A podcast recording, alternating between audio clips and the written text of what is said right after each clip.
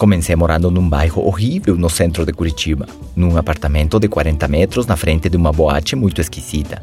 Andando a pé, lutando para conseguir chegar no final do mês, com contas se acumulando o tempo todo. E terminei no melhor bairro da cidade. Conheci pessoas incríveis, tive experiências únicas. Foi uma viagem, da escassez para a abundância. E eu mesmo vivi esse processo. Eu lembro de pessoas que quase 20 anos trabalhavam como zeladores na, e na manutenção no prédio onde eu conheci o meu mentor de negócio no Equador. Eu era um menino de 18 anos à procura de uma oportunidade. Eu tinha menos do que eles. Eu nem mesmo estava empregado.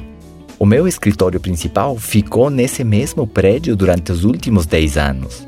E na minha garagem tinha duas Mercedes-Benz. E de vez em quando eu encontrava essas mesmas pessoas da limpeza e da manutenção no elevador. Eles entregaram a sua vida naquele trabalho e chegavam com o mesmo uniforme, faziam as mesmas atividades em cada andar e voltavam para suas casas às 5 horas da tarde. Eu fico surpreso como o tempo passou e a minha vida mudou tanto.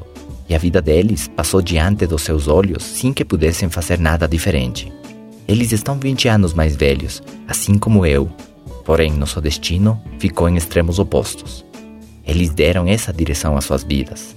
Escolheram deixar os dias passarem, os meses passarem, e no fim, 20 anos se passaram sem que eles procurassem uma oportunidade diferente ou pelo menos uma renda extra, um plano B. Eles eram jovens, igual que eu, e tinham algumas horas por dia disponíveis, finais de semana que poderiam ter sido usados para construir um negócio próprio, ou pelo menos para juntar um pouco de dinheiro e investir em um imóvel e viver depois de aluguéis.